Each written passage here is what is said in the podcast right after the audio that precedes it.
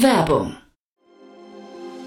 Sei dabei beim HTGF Family Day am 11. und 12. Juni in der Station Berlin. Für zwei Tage voller Inspiration und Business. Tauche ein in ein einzigartiges Netzwerkerlebnis mit bis zu 1500 Teilnehmenden. Erkunde das innovative Seed- und Later-Stage-Portfolio des Hightech Gründerfonds. Lass dich vom vielseitigen Programm inspirieren und knüpfe wertvolle Kontakte. Sichere dir jetzt dein Ticket. Mehr Informationen findest du unter www.family-day-htgf f.de.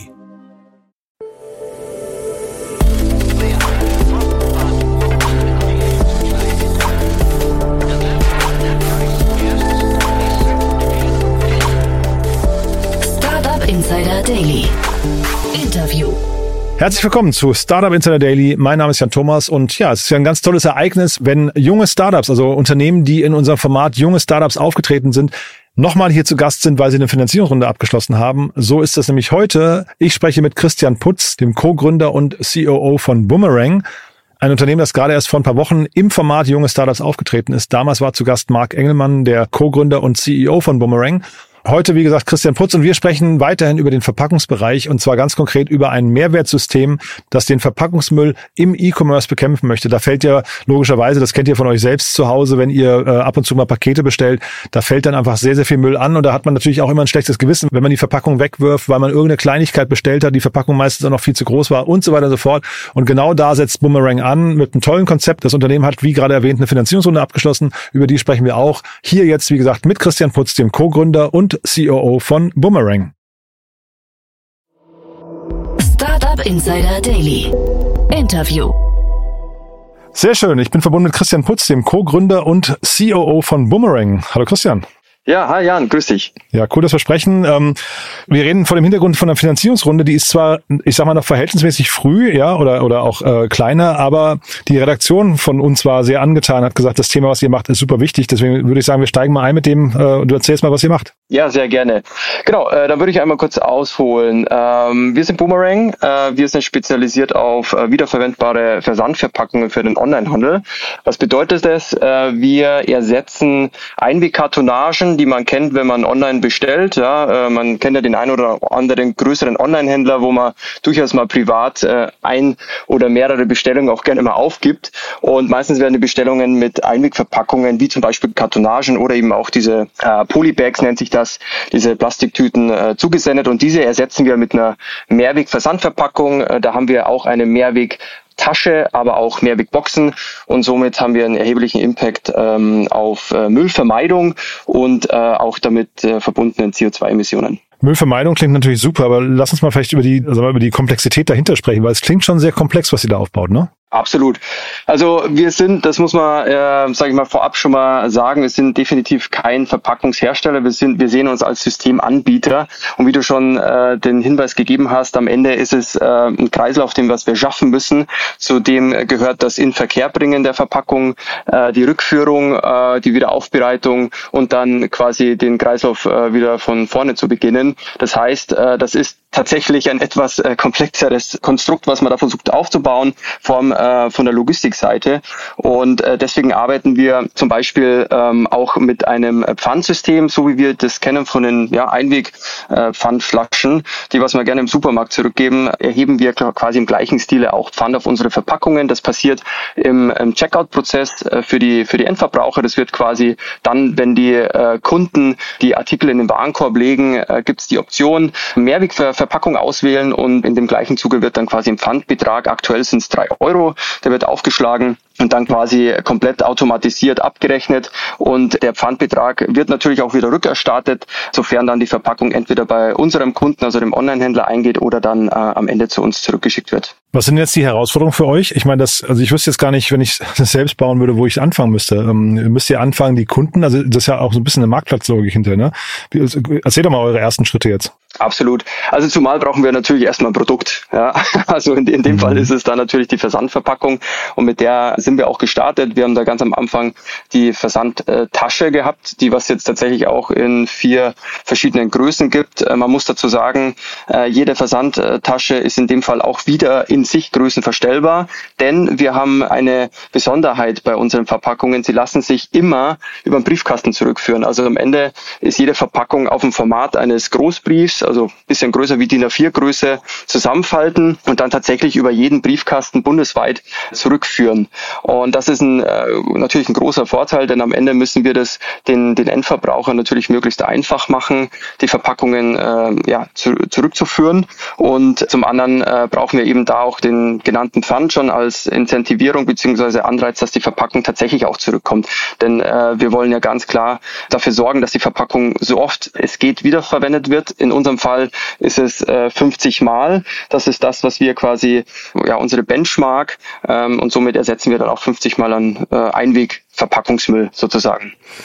Klingt super. Äh, wenn alle mitspielen, ne? wie reagieren jetzt die einzelnen Parteien darauf? Äh, fangen wir mal mit den Endkunden an. Also genau, ähm, also ganz klar, ich meine, das Nachhaltigkeitsthema ist ja äh, populärer denn je. Man muss ja sagen, dass in den letzten Jahren uns schon das Thema immer intensiver begleitet hat und das merkt man natürlich auch im, im Endverbraucher Bereich. Und das, das ist natürlich was, wo man auch äh, merkt und das Feedback bekommen wir tatsächlich auch, dass nach nachhaltigen Lösungen auch im Versandverpackungsbereich nachgefragt wird. Und äh, dazu muss man aber auch ganz klar sagen, dass das der Onlinehandel auch sieht. Ja? Also diese Dringlichkeit nach besseren, äh, klimafreundlicheren Lösungen, das ist, sage ich mal, jedem, äh, jeder Partei in, in, in, der, in dem Bereich, sage ich mal, bewusst und da wird auch nach Lösungen gesucht. Am Ende ist die Herausforderung, ein System zu finden, was am Ende, sag ich mal, die, die Infrastruktur schafft und den den Kreislauf schließen kann und natürlich auch, was, was das Pricing angeht, was die Kostenstruktur angeht, so ausgelegt ist,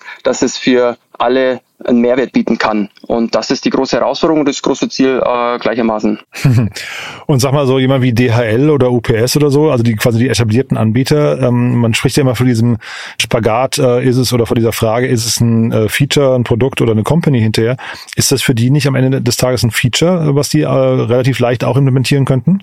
Also im Endeffekt äh, ist gut, dass du es ansprichst. Tatsächlich ist die DHL und Co. und Hermes, die, sag mal, alle möglichen Dienstleister in dem, in dem Logistikbereich für uns tatsächlich Partner. Und die sehen uns auch als Partner, denn die äh, sind natürlich darauf spezialisiert, ihren Kernbereich weiter voranzutreiben. Das sind, äh, sagen wir jetzt mal für Deutsche Post, DHL, natürlich Briefe und, und Pakete. Und wir steuern natürlich dazu bei, dass wir zum einen das Briefgeschäft ja ankurbeln, denn das ist ja in den letzten Jahren immer so ein bisschen weniger geworden. Und ähm, das ist tatsächlich was, wo wir das ja im Interesse der Deutschen Post auch handeln.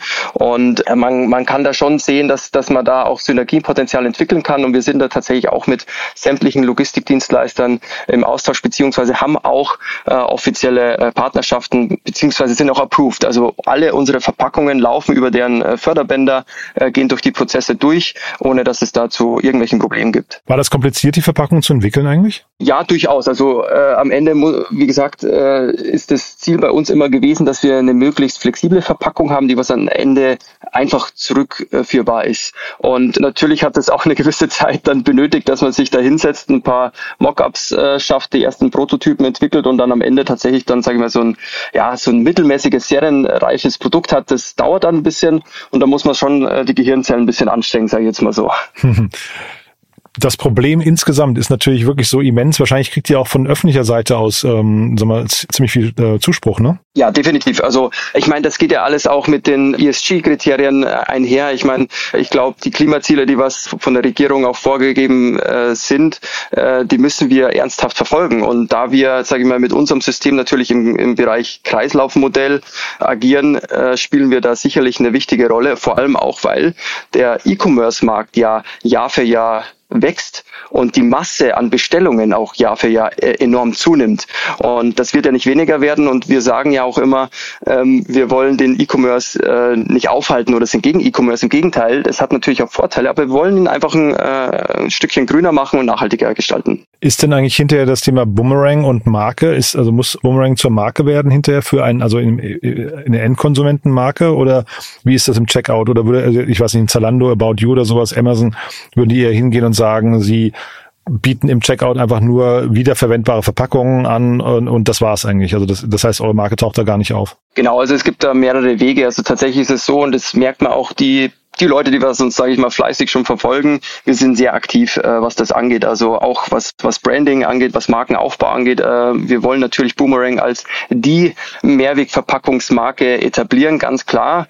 Äh, auf der anderen Seite muss man auch sagen, wenn wir sprechen natürlich auch mit Kunden, die mehr oder weniger so eine, ja, sag ich mal, so eine, so eine White-Label-Lösung auch wünschen. Ja. Die haben ihr eigenes Branding, die wollen individualisierte äh, Verpackungen haben und da stellen wir uns äh, nicht dagegen, sondern wir versuchen immer gemeinsam mit den Kunden eine Lösung zu finden und parallel aber Boomerang sicherlich auch zu einer bestimmten Marke aufbauen. Mhm.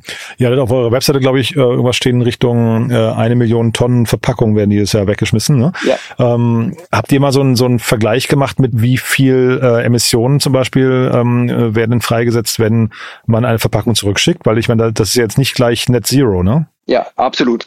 Genau. Und deswegen ist es wichtig, dass man auch den gesamten Kreislauf äh, sich anschaut. Also es gibt ja verschiedene ähm, Studien bereits zu diesem Thema und ähm, alle sind da zu dem Entschluss gekommen, dass äh, sowohl auf der Müllseite als auch auf der CO2-Emissionsseite erhebliche Einsparpotenziale möglich sind. Äh, konkret spricht man da von Potenziale von bis zu 80 Prozent ja, an äh, quasi Mülleinsparung und äh, CO2-Einsparung, die was wir da schaffen können. Und ähm, sage ich mal, ganz konkrete Zahlen schafft man dann immer mit sogenannten äh, Lebenszyklusanalysen. Äh, wir sind da gerade dabei, eine aufzusetzen, ähm, damit wir auch wirklich konkrete Werte dann auch äh, transparent kommunizieren können. Mhm.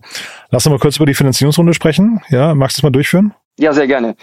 Wir haben äh, in der Pre-Seed-Runde insgesamt äh, und tatsächlich letzte Woche war der Notartermin, äh, das kann man glaube ich hier äh, erfreulicherweise auch äh, gerne schon mal mitgeben, ähm, 1,1 Millionen Euro eingesammelt. Wir hatten äh, tatsächlich letztes Jahr sag ich mal, so, einen, so einen ersten Part äh, in der, mit der Pre-Seed äh, geschlossen. Da haben wir einige Privatinvestoren mit reingenommen und haben jetzt gesagt, okay, für den weiteren Wachstumskurs benötigen wir auf jeden Fall weiteres Kapital, haben dann die Pre-Seed nochmal aufgemacht und uns äh, entsprechende Investoren reingeholt. Uns war da wichtig, natürlich auf äh, entsprechendes Know-how und Netzwerk zu schauen, dass wir das, sage ich mal, in der, in der perfekten Ergänzung mit den Bestandsinvestoren ergänzen können, um eben die verschiedensten Themen, die was wir gerade angehen, äh, vorantreiben zu können. Und, und das war der Fokus für die, für die Runde jetzt. Und ähm, nächstes Jahr steht dann die, die nächste Runde quasi vor der Tür. Und bis dahin, was sind so die Meilensteine, die ihr erreichen müsst? Also der Fokus liegt jetzt ganz klar äh, auf Sales. Äh, wir werden oder haben auch bereits schon das Sales-Team äh, entsprechend ergänzt, äh, werden da auch in den nächsten Wochen nochmal Zuwachs bekommen und, ähm, sage ich mal, da intensiv nochmal nach vorne preschen. Parallel wird die Plattform bei uns weiter äh, ausgebaut. Also die Plattform ist mehr oder weniger ja unsere, ja unser Backbone, was zu dem, was wir machen. Ja, da führt die Infrastruktur zusammen, da führen die die Kundenaktivitäten zusammen, das Verpackungstracking Tracking fließt alles auf der Plattform zusammen und das bauen wir weiter aus äh, und natürlich das Produkt wird weiterentwickelt, ganz klar. Mhm. Wenn du jetzt, äh, sagst ja gerade Sales, wenn du jetzt äh, sag mal, wünschen könntest, was sind denn so zwei, drei Wunschkunden? Also äh, um es vielleicht allgemein zu formulieren, unser Ziel und unser Wunsch ist es natürlich in den nächsten Monaten sogenannte Leuchtturmkunden zu gewinnen, also wirklich Aushängeschilder, ähm, die was ähm, das Thema Mehrwegversandverpackung im Bereich E-Commerce äh, ja eine, eine entsprechende Strahlkraft haben. Mhm. Und sagen wir, diese Art von Kunden wollen wir in den nächsten Monaten sicherlich äh, auch gewinnen. Wenn, wenn wir das schaffen, da ein, zwei davon auf unserer Seite zu haben, wäre das auf jeden Fall was, was bei uns in die in die Planung ganz gut rein reinpasst.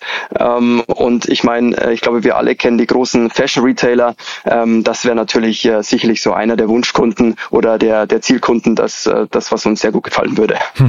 Gibt es denn eine Mindestgröße von Kunden? Also wie groß muss ein Kunde sein, damit der für euch in Frage kommt? Also ganz grundsätzlich gibt es da keine harten Limits, aber ja, um ganz ehrlich zu sein, es sollte Mindestabnahmemengen äh, gibt es bei uns schon. Also man sollte mindestens, sag ich mal, 1000 Bestellungen im Monat als Online-Händler haben haben, damit wir da auch entsprechend dann, ähm, sage ich mal, ja, in, in, der, in der Partnerschaft eingehen können. Denn äh, man muss dazu sagen, dass wir unsere Versandverpackungen äh, in zweierlei Möglichkeiten anbieten. Also äh, wir haben einige Kunden, die bieten uns als optionale Auswahl an. Das heißt, die Endkunden haben auf der Shop-Plattform die Möglichkeit, uns auszuwählen. Und wir haben dann noch Kunden, die was quasi komplett auf uns umgestellt haben. Das heißt, 100 Prozent der Bestellungen werden komplett über uns abgewickelt mit unseren Mehrwegversandverpackungen. Und äh, deswegen ist es immer so ein bisschen Case by Case, was man schauen muss. Und ähm, deswegen sagen wir so, ja, so 1000 Bestellungen im Monat sollte, sollten es schon insgesamt sein, denn dann hat man ja in der Regel immer noch eine Auswahlquote, eine Conversion Rate, äh, wo wir sagen, da werden wir tatsächlich ausgewählt. Und deswegen gibt es diese ja, Rahmenbedingungen, die was wir da eigentlich setzen. Super. Christian, du, dann hat es mir großen Spaß gemacht. Ein tolles, tolles Thema, finde ich. Ich drücke euch die Daumen und würde sagen, wir bleiben in Kontakt, ja? Ja, sehr gerne, Jan. Vielen cool. Dank äh, für das Interview und mhm. dann freue ich mich aufs nächste Mal. Genau. Bis dahin. Ciao. Jo, danke dir. Ciao. Startup Insider Daily, der tägliche Nachrichtenpodcast der deutschen Startup-Szene. Ja, das war Christian Putz, der Co-Gründer und CEO von Boomerang cool, ne? Also wirklich ein tolles Unternehmen, eine tolle Mission. Wir bleiben mal dran, mal schauen, wie es da weitergeht. Auf jeden Fall schön zu sehen, dass die erfolgreich beim Notar waren, auch wenn es noch sehr früh ist. Vielleicht hört hier ja zufällig jemand zu, der da die äh, gute Referenzkunden verweisen können auf Boomerang, also vielleicht ganz speziell an Christian weiterverweisen. Ich bin mir sicher, die freuen sich und äh, gehen gerne miteinander ins Gespräch. Wenn es euch gefallen hat an sich, äh, gerne weiterempfehlen, nicht nur an Kunden für Boomerang, sondern vielleicht auch an Menschen, die einfach Lust haben, Spaß haben an nachhaltigen Konzepten. Auch da ist es, glaube ich, eine tolle Sendung. Deswegen gerne weiterempfehlen dafür vielen, vielen Dank an euch. Ansonsten euch einen tollen Tag. Vielleicht hören wir uns nachher nochmal wieder und falls nicht nachher, hoffentlich spätestens morgen. Bis dahin, alles Gute. Ciao, ciao.